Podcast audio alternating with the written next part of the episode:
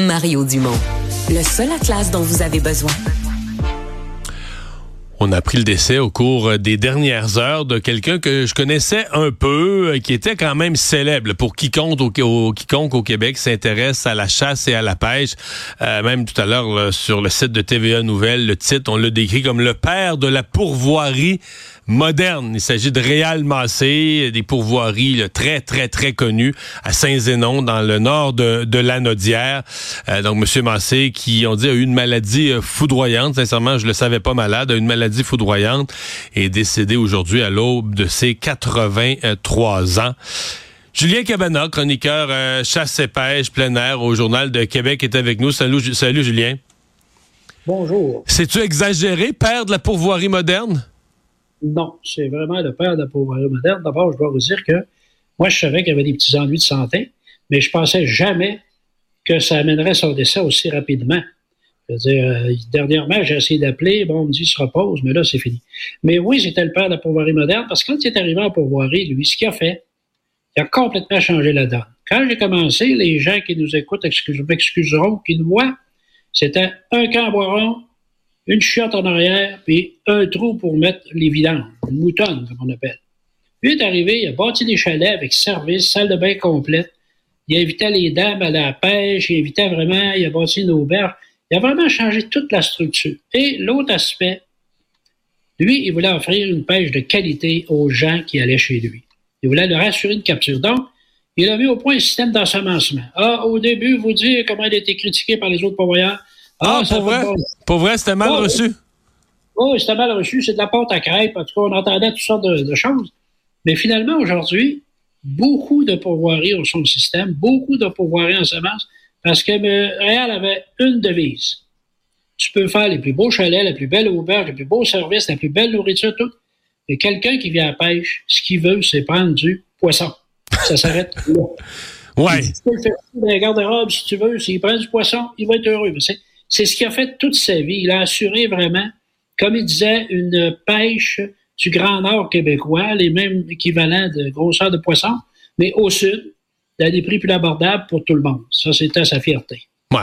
À des prix plus abordables parce qu'effectivement, je veux dire, euh, tu sais, le voyage de pêche, là, on a des, de, de 3 quatre euh, personnes à haut revenu qui se louent un hydravion privé puis qui s'en vont. C'est magnifique, là. Mais je veux dire, la petite famille, il peut pas se permettre ça. Euh, trois, quatre chums de la classe moyenne avec un salaire bien ordinaire et que la priorité, c'est d'envoyer de, les enfants à l'école. On veut se payer une petite vacance, mais ça peut pas coûter des milliers et des milliers de dollars.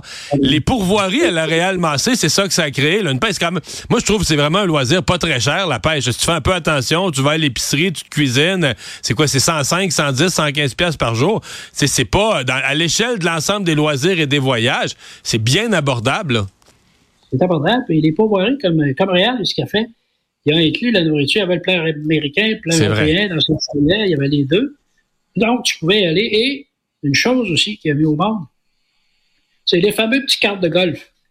C'est quand tu allais chez Réal, tu n'utilisais pas ta voiture, tu te prenais en carte de golf d'un lac à l'autre. Donc, ça aussi, c'était du nouveau et bien des gens disaient, ben voyons donc, que c'est ça. Mais je veux dire, et vous avez Réal, c'était un homme, parce que c'est un, je l'ai connu dans les début des années 80, alors qu'il était, disons, promoteur de kickboxing, parce que c'était aussi un boxeur, un golfeur. Ah ouais, je savais pas ça? Philippe Allou allait souvent à la Pauvoirie, d'ailleurs, dans le temps des expos. Ah, c'était un gars qui était vraiment, vraiment, vraiment sportif.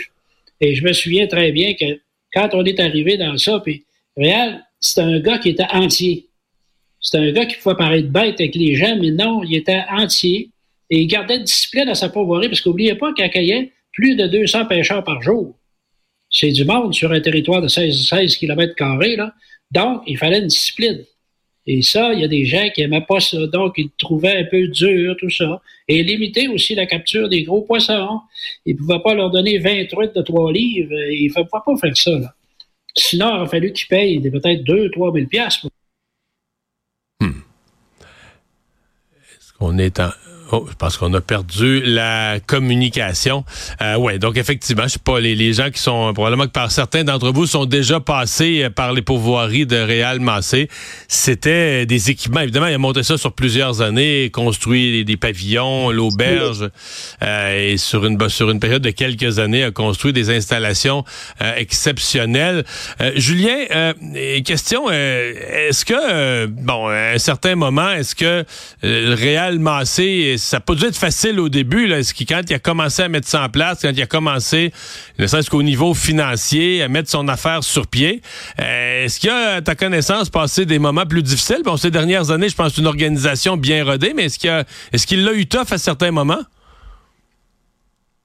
Bon, on me dit qu'on a reperdu la communication, on l'avait euh, rétabli.